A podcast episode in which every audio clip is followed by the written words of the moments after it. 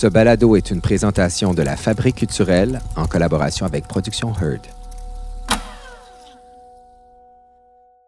Au fil de l'histoire humaine, les guerres, les conflits, les conquêtes, les génocides, les quartiers chauds les ghettos ou même les conflits politiques ont, malgré le drame de ceux-ci, permis l'éclosion et la création de plein de formes d'art. On pense aux danses de guerre qui ont inspiré la danse de rue, l'esthétisme de la Deuxième Guerre mondiale et ses millions de films, les chants des esclaves du coton, le hip-hop, le jazz, le blues, la Guernica de Picasso, par exemple, ou le conflit israélo-palestinien, et même le fameux tableau de Delacroix. Les exemples sont infinis et sont dans toutes les formes d'art. Lorsqu'il reste plus rien, l'art et la création semblent être une forme de rébellion, une façon de survivre, de comprendre et surtout de se souvenir. La guerre, les ondes de conflit et les tensions, c'est un moteur de création extrêmement puissant pour les artistes. C'est un moteur qui est complexe et aussi extrêmement délicat. Donc aujourd'hui, c'est ce qu'on va aborder avec l'équipe du quartier général. Donc on a Eve Baudin, salut. Salut. Merci. Merci, d'être là. Je suis content d'être là. Marc-André Mongrain. Bonjour Jordan. Bonjour, salut, salut. On a la metteur en scène Edith Patnaud qui est là, qui Allô? nous a signé un magnifique Oslo, on y reviendra, chez Duceppe l'an dernier, justement sur le conflit israélo-palestinien. On a dramatique Avec un cas. Avec un cas. Salut, content que tu sois là. Tu vas nous parler de comment ça chauffe Oui, un oui. peu dans, dans le nord de Montréal. Ouais, le feu. Eh ben, je suis bien content de, de- de- de faire ce sujet-là parce que ça fait quand même des, des années que Il je vous était temps qu'on l'aborde, j'avoue, parce que tu as toujours eu une fascination, Jordan, presque inquiétante pour les œuvres de guerre. Je me suis toujours demandé, mais il est donc bien obsédé par ça. On va aller au fond, on va te psychanalyser. Pourquoi exactement ça te fascine tant que ça? Puis qu'est-ce que ça, qu'est-ce que ça dit de nous aussi? Mais tu as raison, tous ceux qui me connaissent savent que je suis obsédé par tout ce qui est sur la Deuxième Guerre mondiale et l'Holocauste. La littérature, les documentaires, les films. J'ai même visité Auschwitz pour mieux comprendre. Donc, j'ai une espèce de fascination assez inquiétante. Tu as raison, Marc-André. Puis je me suis toujours demandé qu'est-ce qui, fascine autant les artistes là-dedans et surtout comment en parler de la bonne façon. Parce que, en tant que, comme blanc, privilégié, nord-américain, est-ce que j'ai le droit de parler de ces formes d'art-là? Puis, et puis pourquoi je m'intéresse? Donc, euh, c'est de ça on, dont on va parler aujourd'hui. Puis je suis bien énervé d'avoir ces deux artistes-là autour de la table. Euh, Edith Paton, je me retourne vers toi. Merci beaucoup de l'invitation. Hey, merci. Donc, Oslo, spectacle extraordinaire euh, qui était chez Duceppe l'an dernier. Donc, un spectacle qui a fait beaucoup jaser, qui a vraiment plu beaucoup aux gens. Pour vous remettre en contexte, ceux qui n'ont pas vu ce spectacle-là, Oslo parle de ce fameux accord d'Oslo, euh, un accord, un canal de transmission, un canal de discussion qui a été, euh, qui a été établi en Norvège pour euh, avoir un, espace de dialogue durant le conflit israélo-palestinien. Donc, c'est une espèce de thriller politique qui met en vedette Emmanuel Bilodeau et Isabelle Blais. Et quand je te dis thriller, c'est Oui, ça, ça y allait quand même. On un- était euh, suspendus. Ouais, vraiment euh, suspendu sur le bout de notre, notre siège, où on parle justement d'un conflit qui ne cesse de durer. Et la première question qui, qui m'a qui euh, m'est venue en, en tête en sortant du show, c'est mais comment qu'on parle de ce conflit-là? Comment qu'on aborde ça? Comment qu'on parle de quelque chose qu'on ne vit pas, qu'on n'a pas vécu et qu'on ne vivra jamais? Tu sais, comment tu as abordé ce spectacle-là? Puis ce texte-là, qu'il faut dire, en 2016, était présenté à Broadway, a gagné des prix. Là? Oui, oui. Il faut dire que l'auteur a fait de la grande recherche. D'abord, on, on avait un texte fort entre les mains. Euh, déjà, c'est un, un bon départ et euh, le texte ne prenait pas parti. Euh, et pour moi, ça, c'était hyper important parce que euh, je ne suis pas spécialiste de la question Je israélo-palestinienne. suis très déçu d'entendre ça. Genre, je- tout le monde bat les masques. Ça. je me suis rendu compte assez euh, rapidement. J'ai fait ma paix avec ça il y a quelques temps que les, les artistes de théâtre, là, on est, ben, les artistes en général, on est spécialistes de rien. On parle de plein de sujets là, on- et on devient obsédé pendant six mois, un an, un an et demi, le temps que dure la création. Et puis après ça, hop, c'est fini. Mais tu sais, je veux dire, on consulte des documentaires, des trucs qu'on trouve sur Internet, on rencontre des gens, on s'invite des spécialistes, euh, mais, mais on s'improvise spécialiste. On, fabrique quand même des œuvres de fiction. Euh, et je pense qu'il faut euh, assumer l'humilité, de, avec humilité, notre rôle. Néophyte, disons. Ben, tu dis, en parlant justement de slow, euh, tu dis pour l'apercevoir enfin, il suffis- il suffisait d'accepter que lorsqu'on exige de l'autre une transformation, là, on parle Mhm. ici de des Israéliens et des Palestiniens, il faut d'abord impérativement être disposé soi-même à être transformé. Ce n'est Mhm. qu'à cette condition qu'il est possible le débat véritable, la rencontre féconde. Donc toi, ça passe par la rencontre, par le dialogue? Oui, ben c'est sûr que euh, euh, l'histoire que Coslo racontait, c'est une tentative de réconciliation, de, de rencontre. On n'est on n'est pas en territoire, euh, ben, aussi peu. Il y a quelques scènes qui se passent en Israël, mais sinon, on est généralement en de négociation, puis autour de ça, dans ce qui fabrique, euh, ce, qui nous, ce qui a permis de mener à cette négociation-là. Mais oui, pour moi, ce, que, ce dont je peux parler de façon euh, honnête, j'ai l'impression, c'est de ce... Euh, ces dispositions-là dans lesquelles il faut être pour être capable d'être dans un vrai dialogue. Après ça, bien entendu, moi, ma famille est pas morte dans un conflit. J'ai pas ça par-dessus quoi passer pour être capable d'entrer en contact avec l'autre. Même si j'en parle, c'est tout de même en me projetant dans une douleur qui demeure abstraite pour moi, qui, qui n'est pas vécue, sauf que... Euh, la réconciliation, le, le pardon, le, le euh, ça, on peut tous, je pense, à l'épuiser dans nos histoires personnelles, dans nos, euh, dans nos relations humaines. Puis ça a été très beau quand on a travaillé sur le projet. Euh, on avait des gens aussi dans l'équipe qui venaient de plein de cultures différentes et de façons de réfléchir ben, le conflit avec des positions, avec des campées, positions euh, différentes. Puis, euh, mais on était clairement tous là pour créer un show.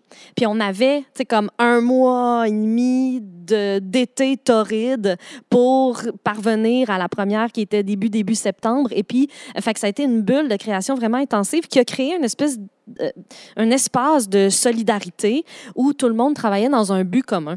Et, et je pense que le, le, texte, ce que ces personnages-là avaient été parvenus à accomplir, ont inspiré très fort notre façon de travailler. Parce que quand tu te dis, si des représentants israéliens et palestiniens sont capables de s'asseoir de s'asseoir oui. et de parvenir à quelque chose comme un accord qui a encore plein de zones grises puis qui est pas bon évidemment on sait ce qui est arrivé après avec les accords d'Oslo. C'est un peu floup dispar c'est bon c'est pas réglé ce conflit là mais au moment où ça a été signé c'était comme un miracle. C'était absolument euh, inespéré que ça se produise. Fait que ça c'est quand même magnifique ce que ça raconte sur la disposition de l'humain euh, euh, son, son, désir profond de, de, de, se rencontrer. Et ce qui fait qu'Oslo ce qui fait que ça a fonctionné, c'est que les, euh, les diplomates norvégiens qui, étaient qui ont essayé de créer cet espace-là de rencontre euh, ont insisté sur le fait qu'il fallait que, une fois la les périodes de négociation terminées, il fallait que les négociateurs demeurent dans le même manoir et soupent ensemble, prennent un verre ensemble. Et tout ce qui, faisait, ce qui a fait en sorte qu'ils ont pu se rencontrer pour vrai, c'est réaliser que leurs filles ont le même nom.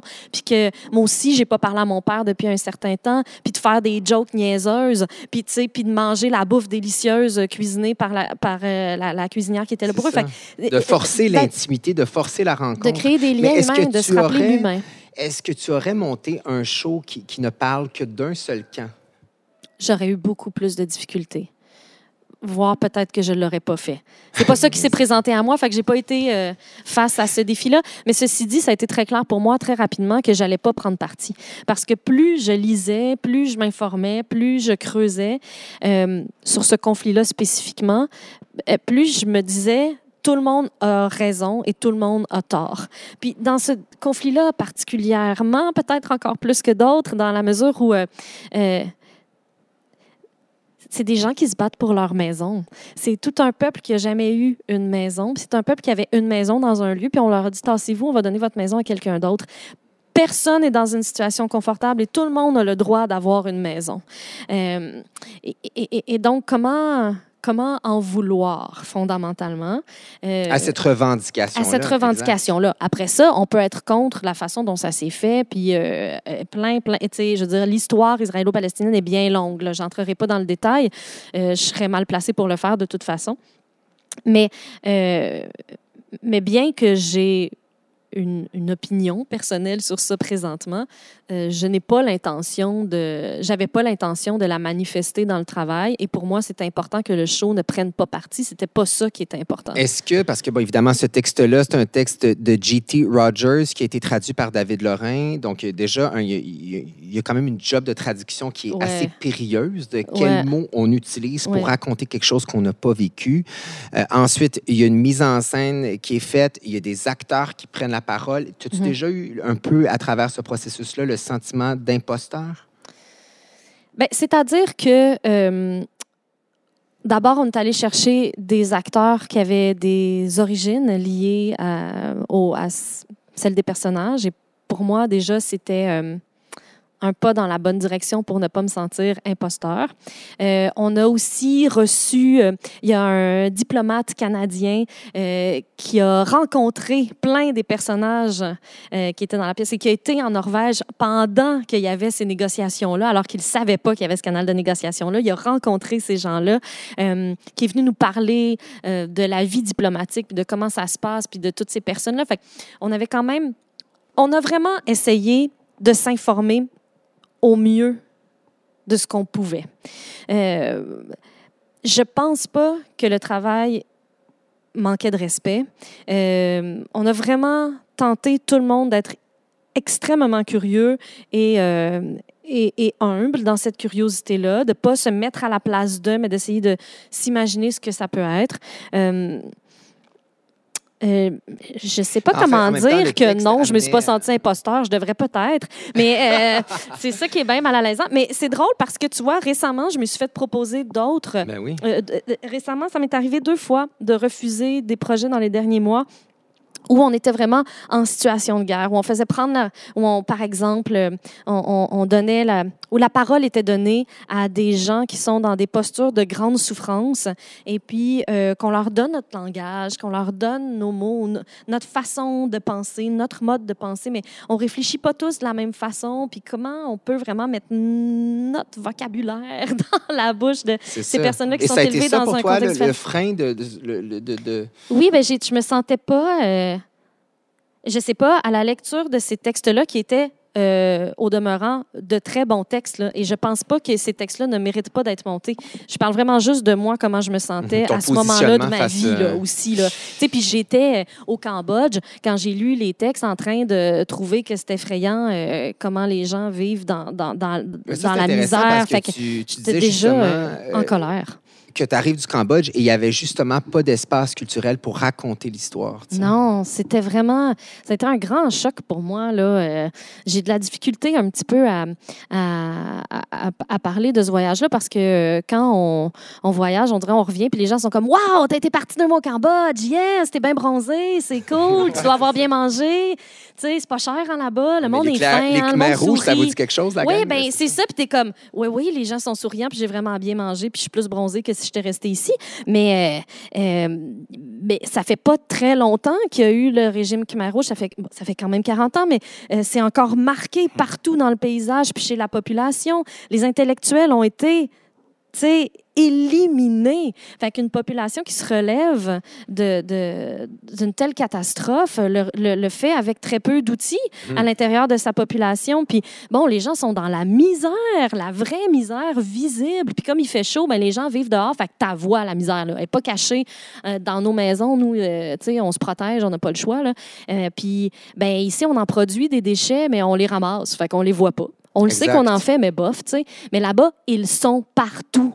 Tu sais, c'est pas beau, là. Il y a du plastique partout. Fait que euh, j'étais très, très confrontée à la réalité. Tu sais, il y a ce qu'on nous en raconte, il y a ce que les gens rapportent d'eux, puis il y a la réalité. Est-ce que puis- ça t'a donné envie d'écrire là-dessus, de créer là-dessus? Ben- Parce que justement, pour, pour plein d'artistes, euh, euh, c'est sûrement un moteur de création, mais dans le contexte actuel là-bas, ils peuvent pas le faire. Ben là, je me suis sentie imposteur. Parce que, tu sais, cette histoire-là du conflit israélo-palestinien, celle qu'on racontait du moins, ben c'est des intellectuels qui discutaient ensemble. C'était piloté par une gang de Norvégiens, il y a des Américains, quelque chose d'occidental malgré tout là-dedans, dans la façon de penser, dans la façon de discuter, auquel je pouvais me, me duquel je pouvais me sentir proche. Euh, là, pendant que j'étais là-bas, mon intention était d'écrire. pendant que j'étais là-bas, j'étais deux mois dans un même pays qui n'est pas très, très vaste. J'étais comme, je vais me déposer par-ci, par-là, puis je vais écrire. Zéro capable d'écrire. La réalité était plus forte que la fiction, puis j'étais pas en mesure de fabriquer quoi que ce soit. Et, et puis, euh, il y a plein de Cambodgiens qui m'ont euh, à- à- que j'ai rencontrés qui étaient comme fait que là tu vas écrire sur nous tu vas faire une pièce de théâtre sur nous puis puis j'étais comme ah, c'est drôle parce que mettons dans mon pays présentement si je faisais ça je me ferais taxer d'appropriation culturelle puis je comprendrais pourquoi fait que Puis eux, ce qu'ils souhaitent, c'est une forme d'art pour exprimer ce oui qu'ils pour l'exprimer Ben oui. euh, mais bon, mais je me sens pas légitime de parler de leur réalité. Je me sens légitime de parler de mon expérience face à cette réalité-là. Et, et- et une chose qui a été frappante, oui, pour euh, plus directement à ta question, c'est que quand je suis arrivée là-bas, bon, d'abord, j'étais en colère, j'étais en choc. Bon, il y avait plein de choses qui m'arrivaient émotivement, mais aussi, je ressentais un manque que j'avais de la difficulté à, à nommer. Je comprenais peu ce que c'était jusqu'à temps, après quelques semaines, que je m'aperçoive que j'étais euh, jamais en contact avec des pratiques artistiques, qu'elles n'existaient pour ainsi dire pas. Euh, Il y, a, y a quelques euh, organismes ou écoles qui revalorisent les, les euh, l'art traditionnel pour ne pas qu'il se perde, euh, ce qui est formidable. Ceci dit, une pratique artistique contemporaine est essentielle pour qu'un peuple puisse, en tout cas selon moi, puisse continuer d'évoluer aussi, puis d'exprimer son ben oui. identité de nouvelles façons. Toujours, c'est pour moi le propre de l'art. Mais j'ai réalisé ça quand, après presque un mois et demi de voyage, je suis tombée un peu par miracle sur un petit musée d'art contemporain tenu par des mécènes euh, dans, un, dans une petite ville. Euh, et et c'est vraiment, euh, tu sais, il n'y en a pas, là, mettons, de ça nulle part. Fait que j'étais très euh, curieuse Donc, il n'y a pas d'espace de dialogue, il n'y a pas d'espace de souvenir, il n'y a pas d'espace, il n'y a pas de ponts qui sont créés. Non. tu sais. Non, et ça fait qu'on n'entre pas dans la psyché des Exact. gens. Puis là, tout d'un coup, à être en contact avec de l'art de, euh, euh, euh, contemporain, j'ai vraiment eu l'impression qu'une petite porte s'ouvrait sur le mystère khmer, puis que là, j'avais accès à- aux conséquences de ces grandes souffrances-là, puis aux souffrances actuelles, puis à, à- à- à cette charge-là qui est portée par la population. Puis, je- puis ça m'a rappelé euh, vivement à quel point l'art est important, et surtout dans un, un- un contexte où il y a tant à exprimer et si peu de façons de le faire. Ici, l'art déborde, il y en a, il y en a Mm. partout, c'est Mhm. foisonnant, c'est, c'est, c'est- on ne sait même plus à la limite pour qu'on en fait des fois. Est-ce qu'en tant que créatrice, as de la misère à passer à autre chose ensuite? Ça doit être difficile de tourner la page. C'est pas comme si tu termines euh, une comédie musicale ou quelque chose de très léger. Hey, j'ai pas trop de misère. Ah ouais? Deux verres de choquant, vin. là, puis- bam! oui, ça, ça ben, ne suit pas partout. J'aurais l'impression que ça s'imprègne dans ton linge. ben, ça te- pendant que je suis en train de travailler là-dessus, Et puis, il y a une petite période de deuil après. Mais euh, comme j'ai tendance à travailler beaucoup, souvent quand un projet se termine, c'est parce que je suis en train d'entrer dans un autre projet. En fait, honnêtement, je pense que oui, j'aurai un deuil et que c'est une façon d'éviter ce deuil-là que de me replonger aussitôt dans autre d'autres curiosités. Mais c'est aussi, je pense, le propre de...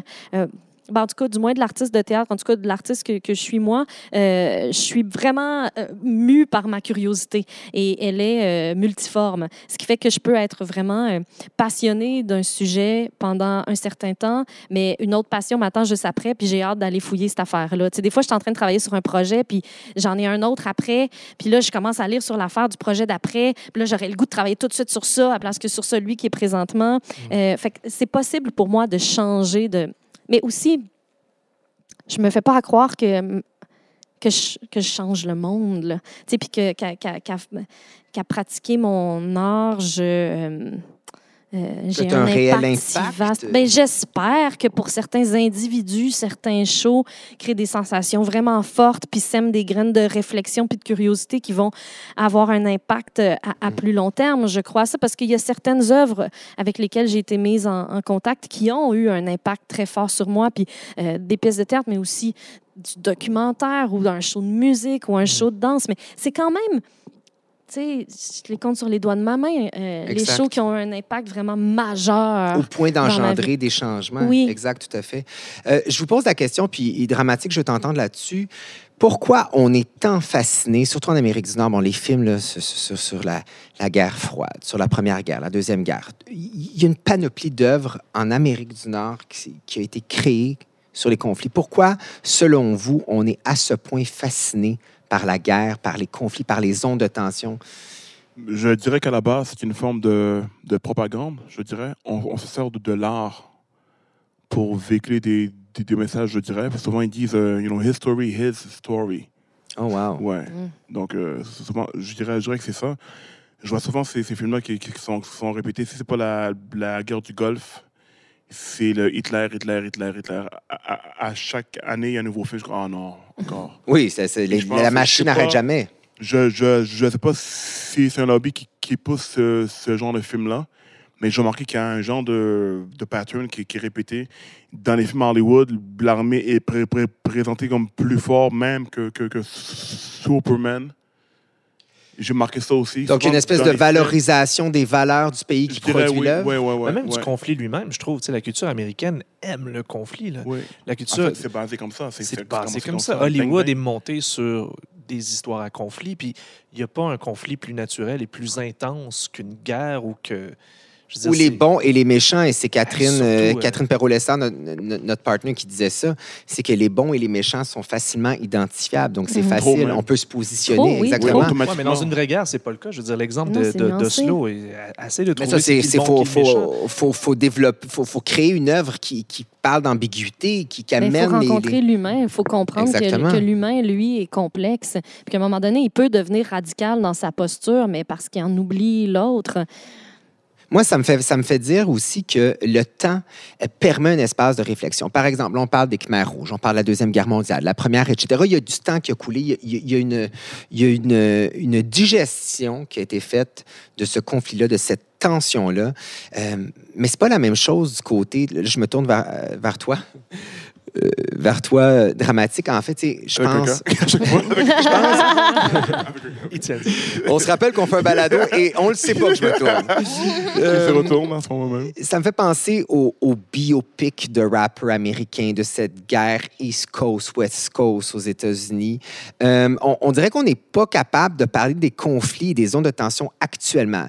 Une des rares œuvres au Québec qui parle de ça ou qui en a parlé de façon très documentaire, c'est Freddy sur l'affaire Freddy Villanueva. Oui, oui, oui. Où, euh, de- de- et, ça a été un terrain miné pour Annabelle Soutard de A à Z.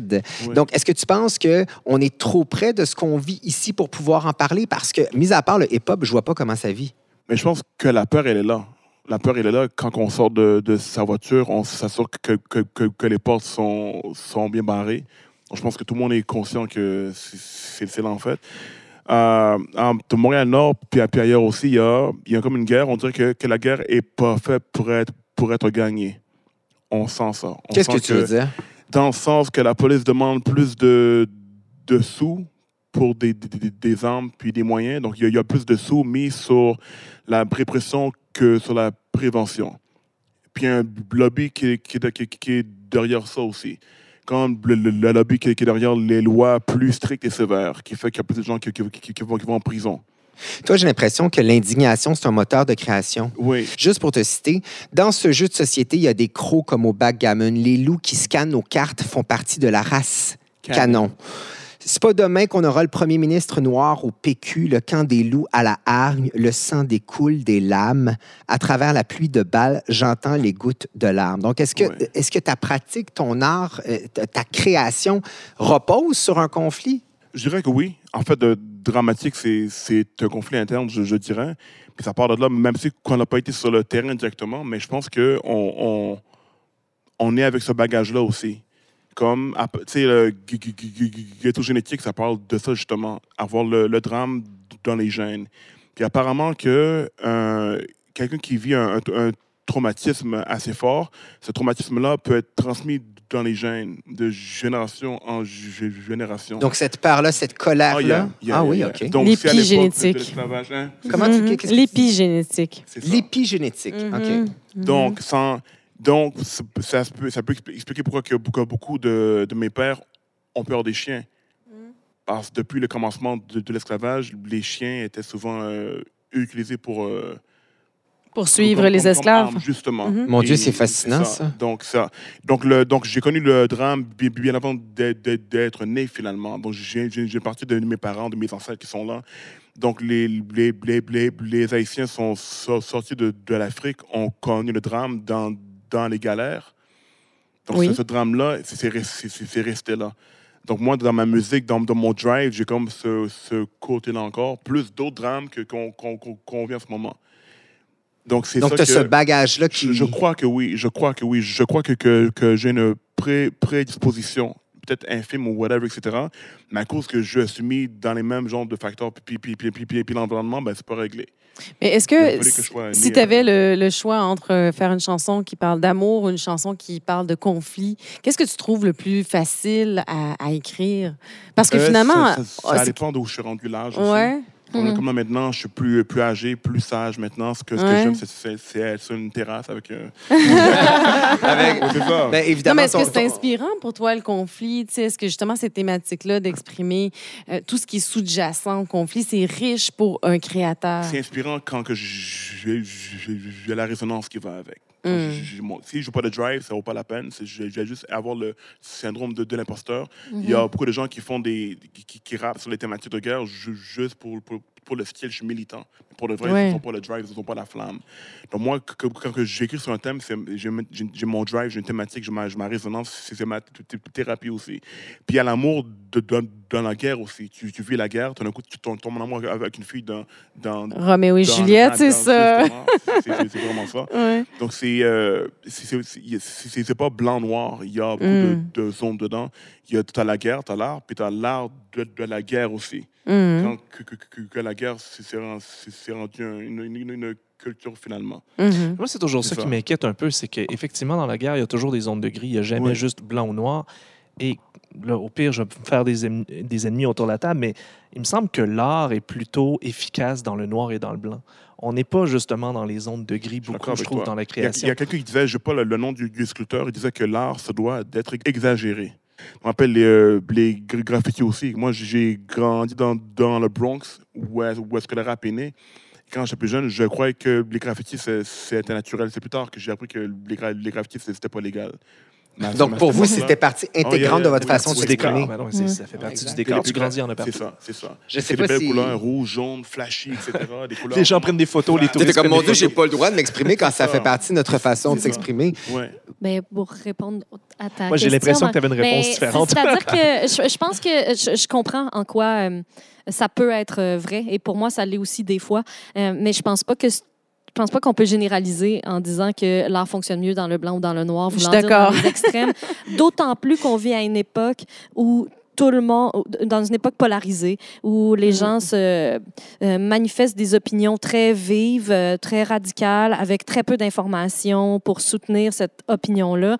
Moi, j'ai pas vécu de conflit. Moi, je suis pas issue de, de cette grande lignée-là. Puis, en effet, j'ai l'impression que si euh, je je suis jamais inspirée par la guerre. C'est pas une source d'inspiration. Ça me, ça me choque si jamais il y a quelque chose, mais c'est toujours pour des raisons personnelles, finalement, qu'on crée. On a- la pulsion, elle est, elle est dans ce qu'on vit. Mais même ça, je pense que ça dépend des pratiques. Oui, absolument. aussi. au sens où c'est sûr qu'en en, en chanson, particulièrement en rap, parce que, corrige-moi si je me trompe dramatique, mais pour moi, il n'existe pas de rap sans conflit. C'est impossible. Ok. Oh, c'est pas né- vrai, non? Ben, c'est ouais. né de ça. Il- Ouais. il- Ouais, ça c'est né pas aujourd'hui si que- c'était pas des conflits de la racine. Je dirais même que le, le rap est en train de perdre sa fibre. Ouais. À cause Ah qu'il n'y a ouais, plus hein? de conflit. Non, à cause que ceux qui veulent vivre du rap, ils ont appris que, que, que les, appris les codes. corporations veulent le chien, mais sans ses puces.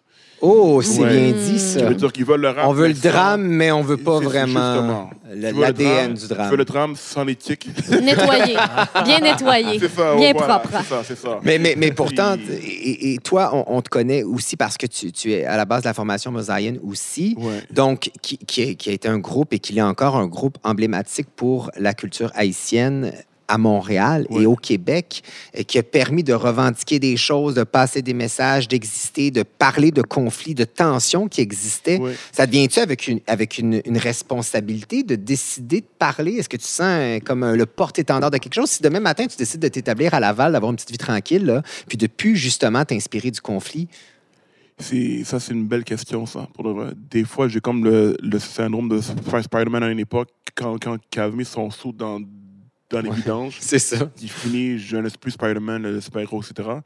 Puis en même temps, je, à cause de, de comment j'ai été élevé, que, que la mission, tu dois, tu te dois de prendre le flambeau.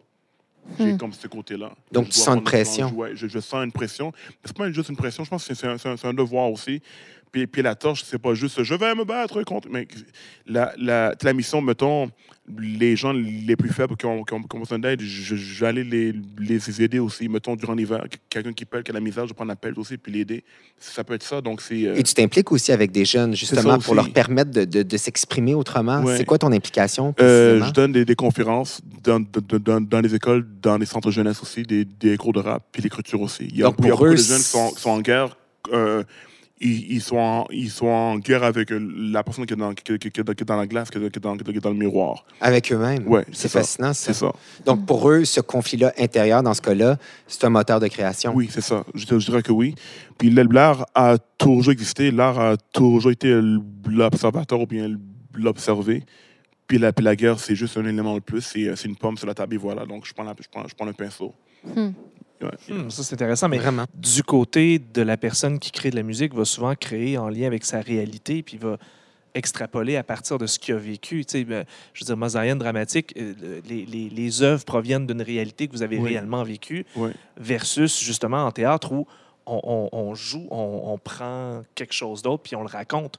Donc, on raconte des histoires qui ne sont pas nécessairement les nôtres. Fait que c'est sûr que selon les pratiques artistiques, j'imagine que même le rapport à cette proximité-là du conflit Mais est on en fait aussi ce qu'on veut, c'est-à-dire que... de ta vision puis ton vécu. Oui, puis on, on- on- on travaille à partir de ce qu'on est. Puis bon, euh, moi, par exemple, je suis une femme. Donc, tu sais, il y a une certaine forme euh, d'oppression que je peux avoir vécue de, de ce fait-là.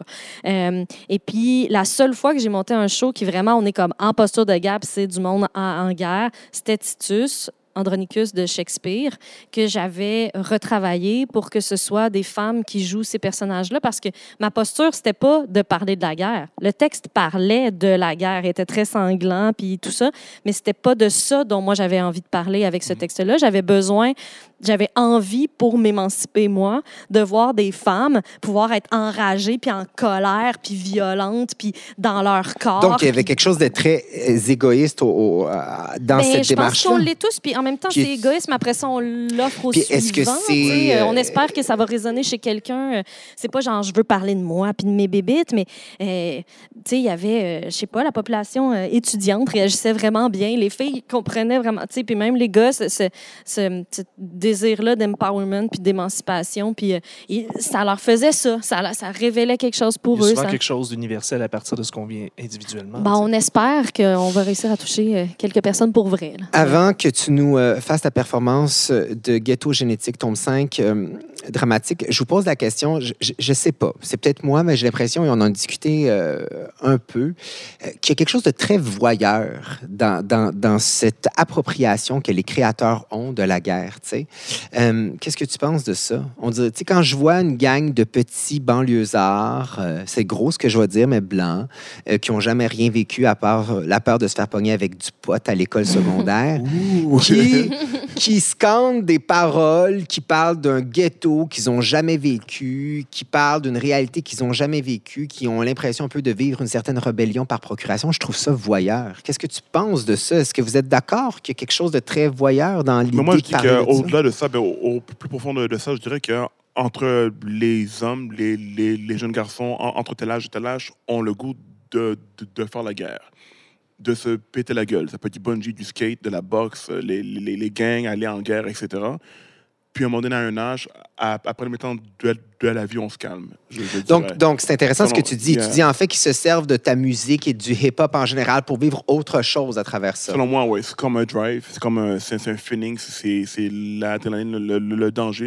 Et c'est pour ça même que, que le gangster rap est, est, est, est- est très à la mode aussi. Ce Mhm. côté-là du danger. Je suis pas là-dedans, mais je veux fuir ça en 3D. J'ai mon casque, il va là. Ah, ok, Mais parce que la Ah, sensation est générée. Tu sais, je veux dire, moi, je veux dire, c'est une petite femme blanche là, euh, qui a rien vécu. Puis quand j'écoute du- ben, tu sais, euh, mes, mes petites Je- affaires, là, J'aime Mais- pas comment tu diminues. je m'aime bien, là, tout est cool, là. Mais je veux dire, euh, mais quand j'écoute du hip-hop, j'ai le goût de faire des affaires, puis il y a comme ça me donne une drive. Fait que, tu sais, est-ce qu'il faut en même temps bouder euh, la, la puissance euh, qui est partagée par ces styles musicaux-là? Puis, si on parle des jeunes en banlieue, il y a une rébellion nécessaire pour créer sa propre identité, peu importe où tu es né, sa planète. Il y a, ce désir-là, ce, déchirement-là qui est euh, quitter la, la protection parentale pour devenir l'individu que tu seras. Puis c'est un déchirement, c'est un, euh, une révolte. Dramatique, on t'invite à prendre place pour cette chanson qui s'appelle Ghetto Génétique, tome 5.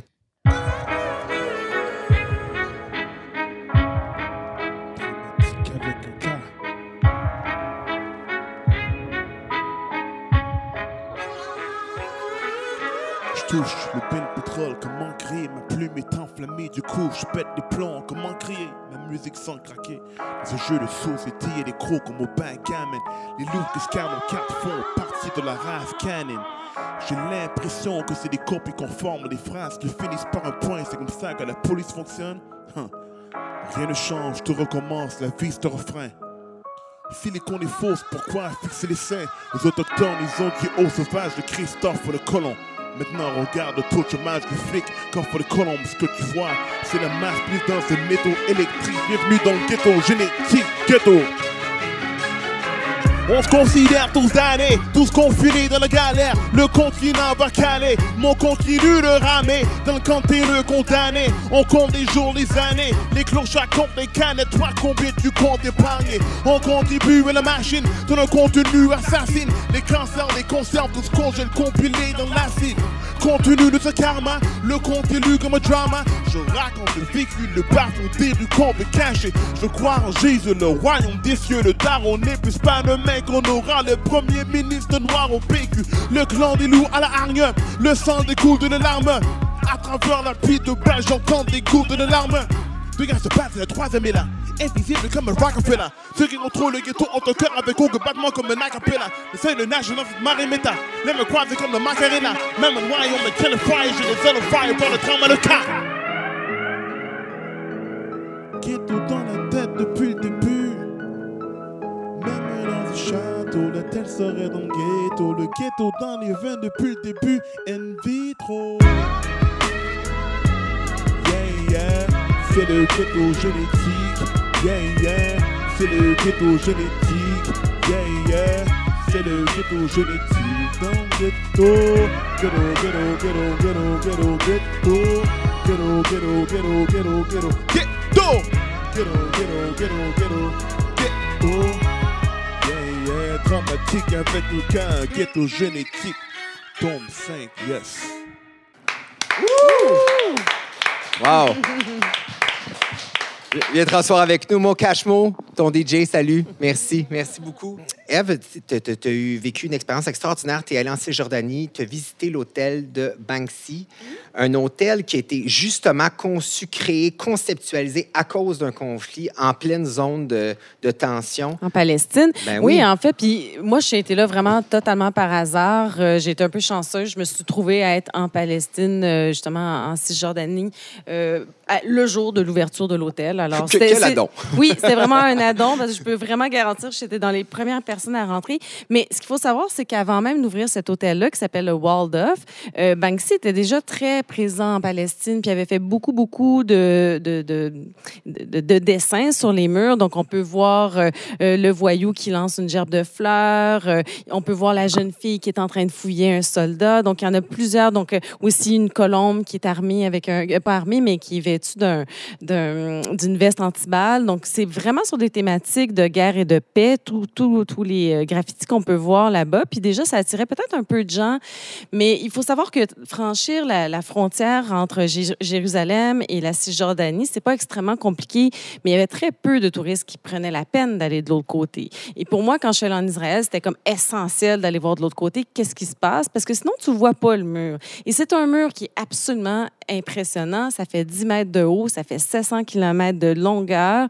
Et cet hôtel-là est précisément été conçu pour justement donner euh, aux touristes, aux gens qui vont là en touriste, euh, justement euh, cette vision-là du mur. Qu'est-ce que c'est vivre à côté d'un mur où il y a un mirador avec des gens armés, un mur de 10 mètres de haut, un mur pour, pour lequel franchir la, la frontière pour un touriste, c'est rien. Mais moi, je suis repassée du côté en même temps que les Palestiniens, c'est très compliqué, c'est très long. Et j'ai voulu le faire juste pour l'expérience de me dire, OK, qu'est-ce qu'ils vivent, eux, ces gens-là, tous les jours? Ils attendent deux, trois heures, quatre heures, cinq heures pour traverser un mur. C'est ridicule, mais je trouvais que c'était une idée absolument brillante. Donc, ça s'appelle le Waldorf Hotel, donc l'hôtel muré ou coupé par le mur, si on veut. Puis, il y a un musée à l'intérieur, il y a plein d'œuvres d'art, il y a aussi une galerie d'art avec des artistes internationaux qui vraiment se sont tous intéressés à la thématique euh, du, conflit euh, israélo-palestinien. Ce n'est pas du tout euh, un, lieu qui est pro-palestinien, même si on est du côté palestinien. Euh, ou anti-juifs, pas du tout. Ils accueillent autant les uns que les autres. Donc moi, ça, j'ai beaucoup aimé ça aussi. C'est pas un lieu non plus pour faire de l'argent, euh, même si oui, il y a une petite boutique, mais tous les profits sont de redistribués aux, gens qui, vivent là-bas. Il faut savoir qu'il n'y a pas grand-chose de l'autre côté. Oui, il y a des restaurants, il y a des choses comme ça, mais moi, je trouvais ça intéressant parce que je trouvais que justement, par l'art, on, a, on amenait les gens à traverser la frontière, à aller voir ce qui se passe l'autre côté, à aller voir le mur. Et ça, je suis pas certaine que sans cette ces œuvres d'art-là, les gens prendraient la peine de le faire. Tantôt, euh, Edith nous parlait de son sentiment au Cambodge, d'être un peu, euh, pas imposteur, mais de se sentir un peu coupable. C'est quoi justement le sentiment que tu avais d'être là, d'être justement touriste d'un drame humain, entouré d'art, de l'art qui vaut cher? Parce que c'est- c'était quoi ton sentiment? Mais de ton l'art qui vaut positionnement? cher, c'est de l'art sur des murs qui peut être effacé par n'importe qui. Fait que de l'art qui vaut cher, je sais pas quoi dire. C'est sûr que dans l'hôtel, il y avait comme un petit côté un peu féerique. Tu sais, comme moi, je, je te dis, j'étais un peu parmi les premiers, donc j'ai, on était dix. Euh, je peux pas dire qu'il y avait énormément de gens quand moi je suis allée, mais moi, au contraire, je trouvais ça intéressant. Je me sentais pas du tout imposteur. Je me dis, si d'autres viennent de l'autre côté, puis vont rester une journée, deux journées pour aller découvrir qu'est-ce qui se passe là-bas, c'est quoi le conflit, c'est quoi les enjeux humains de ce, euh, ce que ça crée le- un mur de division comme ça quand tu dois avoir des gens qui traversent d'un- côté à l'autre tous les jours. Là? Exact. Euh, alors, moi, pour moi, je- non, je me sentais pas du tout imposteur. Au contraire, ça m'a éveillée à toute cette dimension-là. Je pense que si j'étais pas allée de l'autre côté, j'aurais vu ce que l'autre côté veut, mo- veut montrer, le côté israélien veut montrer de, de, de, ce, mur, de cette réalité-là. Au contraire, moi, je trouve ça intéressant et je pense que l'art peut ouvrir cette porte-là, peut montrer, ouvrir cette lucarne-là que tu pourrais pas ouvrir autrement, je pense. Tantôt, tu parlais de le feeling de le sy- syndrome de l'imposteur. Le moment qui t'ont demandé euh, parle de, de- de nous, est-ce que tu vas faire un film sur nous, est-ce que ça enlève ce, ce feeling-là? Ah, c'est- la mission finalement. Finalement ça, comme ça adoucit. En fait, c'est que tout d'un coup, c'est comme si ça faisait en sorte que. euh, Bon, on a été vraiment plongé au Québec dans ces questions d'appropriation culturelle dans les, Oui. dans les derniers mois. Puis euh, j'y réfléchis vraiment sérieusement dans la dernière année par rapport à mon travail parce que je travaillais sur Oslo puis parce que j'ai travaillé sur un show qui s'appelait Rotterdam euh, à Québec qui était sur euh, qui racontait l'histoire d'un couple dont un des membres vit une transidentité puis je, je, je vis pas ça non plus. Fait de façon très différente, j'étais dans une posture où, j'avais à me demander si j'étais en droit de parler d'eux. Et puis, de rencontrer des gens qui vivent dans, une, dans la difficulté et qui me le demandent candidement de, parce, parce que moi, j'ai la liberté d'expression, parce que moi, j'ai un métier qui me, qui me permet de prendre la parole devant des gens puis d'exprimer euh, la souffrance d'autrui. C'est comme si tout d'un coup, ça avait vraiment relativisé tout ce débat-là des derniers mois puis que, puis que je me rappelais euh, l'humain qui n'est pas dans une posture pour affirmer son identité et, qui peut demander à l'artiste de le faire pour lui parce que c'est aussi ça notre rôle de passeur puis de créer de créer des de rendre sensibles des réalités qui nous sont tellement distantes que qu'on qu'on y demeure froid même si on veut euh, Et ce, si que, on veut et pas. ce que Eve disait d'ouvrir la lucarne, c'est un peu ça. On parle de, de- depuis le début de l'émission, on parle de films, d'œuvres sur la Deuxième Guerre. Eve, tu as des, euh, des chiffres assez intéressants par rapport à l'influence que- qu'un film de guerre, par exemple, a sur notre perception d'un conflit. Oui, mais en fait, je suis juste tombée un peu par hasard sur une étude qui cherchait à savoir, qui a été faite en 2015, puis qui cherchait à savoir si le les films de guerre peuvent avoir une influence sur la vision que tu as de d'une opération qui a été faite, de décisions qui ont été faites par un gouvernement. Puis euh, là, quand tu parlais tout à l'heure de, de, de- de propagande, là, on pourrait aussi imaginer que les films de guerre euh, peuvent avoir aussi une façon de véhiculer, en tout cas un traitement de, du, conflit qui peut Assurément. finalement mener à avoir un, grand bassin de population avoir une vision très particulière d'un conflit. Puis il y a une, une, une chercheure qui s'intéressait à ça et qui a fait regarder à des étudiants le, film Argo puis Zero, euh, Zero Dark Thirty. Puis elle leur a fait remplir un questionnaire avant et après pour voir à quel point ça changeait leur perception des décisions gouvernementales qui avaient été prises selon le film, évidemment. et, puis, euh, et puis, effectivement, ça changeait quand même sensiblement leur perception du conflit, euh, des décisions qui avaient été prises par leur gouvernement. Puis donc, c'est intéressant parce que ça se changeait quand même de 25 points. Là. Donc, euh, 25 Ça démontre le pouvoir de propagande, en fait, Oui, surtout tout à des fait, films. tout à fait. Oui, voir de la fiction, on oublie. euh, en tout cas, ça, c'est un autre débat, mais, euh, mais, mais le- le- L'artiste est là aussi pour étendre les territoires de liberté en, en- en cherchant plus loin puis en essayant de, de créer librement. Sauf qu'on a une responsabilité. Ben oui, La parce fiction que- a une responsabilité. Elle représente le monde d'une certaine façon et il y a des Exact. gens qui vont y croire à ça. Après ça, c'est une œuvre de fiction. Il ne faut pas nécessairement se sentir dans le documentaire tout le temps. C'est pas ça. Mm. Sauf que nous sommes responsables du, des, des mots qu'on porte puis des images qu'on offre aux gens. Et, et ça a un impact. Oui, ça a un Et- impact. Puis, mais au-delà de l'impact, disons, euh, sous-jacent, euh, ce qui est intéressant quand même dans l'étude de- de- que je lisais, c'est que elle confirmait aussi que ça donnait quand même lieu à des échanges. tu sais. Donc, ça, on peut le voir vraiment comme une opportunité. Toi, tu disais, tu étais allé voir Oslo, tu es sorti de la pièce, tu as eu plein de réflexions, tu avais envie d'en parler. Puis finalement, moi, je trouve que c'est ça aussi le but de l'art, ultimement, c'est que de réveiller, euh, bon, euh, je pense, l'émotivité par rapport à un conflit, d'aller chercher la fibre humaine, de dire, OK, c'est des gens qui vivent une situation vraiment très difficile, parfois immonde, parfois innommable. Puis euh, au-delà de ça, qu'est-ce que je peux avoir, moi, comme discussion avec mes, mes amis, ma famille sur cette situation-là? Puis elle confirmait effectivement que ça fonctionnait bien. Ça, la- le film, le fait d'avoir vu le film, faisait en sorte que ces gens-là étaient capables de parler du conflit différemment. En tout cas, une chance qu'on a, une Oui, chance qu'on a les films et le théâtre pour nous faire euh, changer d'idée sur le conflit. Puis je vais vous le dire de mon côté. En gros, ne prenez pas ça chanson pour du cash. Ouais, mais la chanson, la chanson euh, est pas vraiment là pour faire ça tant que ça. Une chance qu'on a le hip-hop au Québec, parce que pour vrai, en termes de chansons québécoises, j'ai fouillé un petit peu pour voir comment on traite de guerre dans la chanson québécoise. Ben, on en traite à peu près pas. Je vais vous donner un exemple juste pour euh, alléger euh, l'atmosphère un peu. L'exemple de la chanson.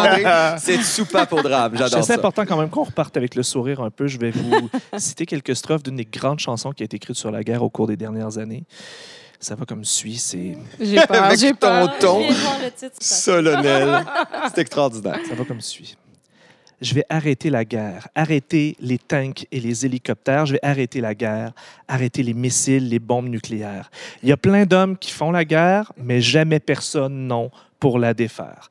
Je vais changer le monde avec une chanson, faire taire les canons, les armes et les avions. Je vais changer le monde avec une chanson, si tous ensemble nous la chantons. Ça, c'est Et- une chanson de 2003, vous en rappelez sûrement, c'est Ah, de, Jean-François Bastien, Star Et Academy sérieux, numéro un. moi, ça me dit rien. là. Ça, c'est Ah 16 non? ans plus tard, et tu vois, on a tous chanté sa chanson, puis ça n'a pas arrêté C'est le monde. Ça n'a pas changé le monde. Ça Je vais changer le monde de Jean-François Bastien. les canons. Mais c'est euh, plein de bonnes intentions. On peut pas dire qu'il était pas plus. Il avait Ah, envie de changer le monde. c'est ça. Non, je te c'est dirais, euh, beaucoup de naïveté, là. Ben oui.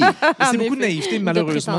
euh, C'est ça le danger aussi. Quand on aborde la guerre, des fois, il y a un peu le danger d'être comme un peu gnangnan puis de dire ben, on est contre la guerre et donc on se prononce contre la guerre, mais encore, qu'est-ce qu'on comprend de la guerre? Des fois, on est peut-être mieux de ne pas se prononcer puis de laisser. Si ça avait été ch- chanté par une, une femme, euh, une, une femme qui, qui, qui manque une jambe, genre, puis elle chante, qui, qui chante, chante, chante ces paroles-là, est-ce que ça aurait une portée différente, selon moi, l'angle, etc. À mon avis, oui. Ouais, De un. Et de deux, moi, j'ai ouais. l'impression que ça n'aurait pas été écrit comme ça. Oui. Ça aurait été écrit avec beaucoup plus Oui, oui, de, oui. de C'est- ressenti. c'est- un, un peu l'opportunisme que je trouve euh, Ok, un peu des oui, fois désolant aussi. Ouais. Mais c'est que ça demande de la dextérité parler de ce type de Ben, sujet-là. Il y, a- il y a le Ouais. danger d'être opportuniste aussi. hein. Je veux dire, la guerre, ça nous émeut facilement. Euh, puis c'est facile de se révolter contre la guerre. Encore une fois, c'est évidemment qu'on est tous contre la guerre. Je vous dirais au moins, la guerre a servi à une chose, c'est que la Deuxième Guerre mondiale a permis de mettre la chanson québécoise sur la map, parce que c'est, ben, entre guillemets, grâce à la Deuxième Guerre mondiale ou à partir de la Deuxième Guerre mondiale où les chanteurs français ont arrêté de venir au Québec. Et c'est à partir de ce moment-là où on a des exemples fondateurs de la chanson Ah québécoise oui. qui sont je apparus, comme le soldat Lebrun, par exemple. Euh, on entend souvent ce nom-là vaguement comme ça, mais lui, c'était réellement un soldat qui était, il était pas sur les, sur les zones de conflit, euh, mais il était à Valcartier. Il était donc euh, il était séparé du monde et il s'est mis à écrire des chansons, à gratter de la guitare, puis ça a donné lieu à, peu près tout ce qu'on connaît du country québécois. C'est-à-dire, c'est à partir de ça que euh, les Marcel Martel ont appris à chanter, à trouver des mélodies, à trouver des façons d'émouvoir le public. Donc, on a eu, tu sais, Alice Robbie, par exemple, est un bon exemple. C'était la femme qui est arrivée avec le divertissement pour nous faire oublier les conflits à un moment clé de notre histoire. Donc, historiquement, oui, euh, il y a des fondements dans la chanson québécoise Qui sont liés nés. à la guerre ou qui, ont, qui sont nés de ça.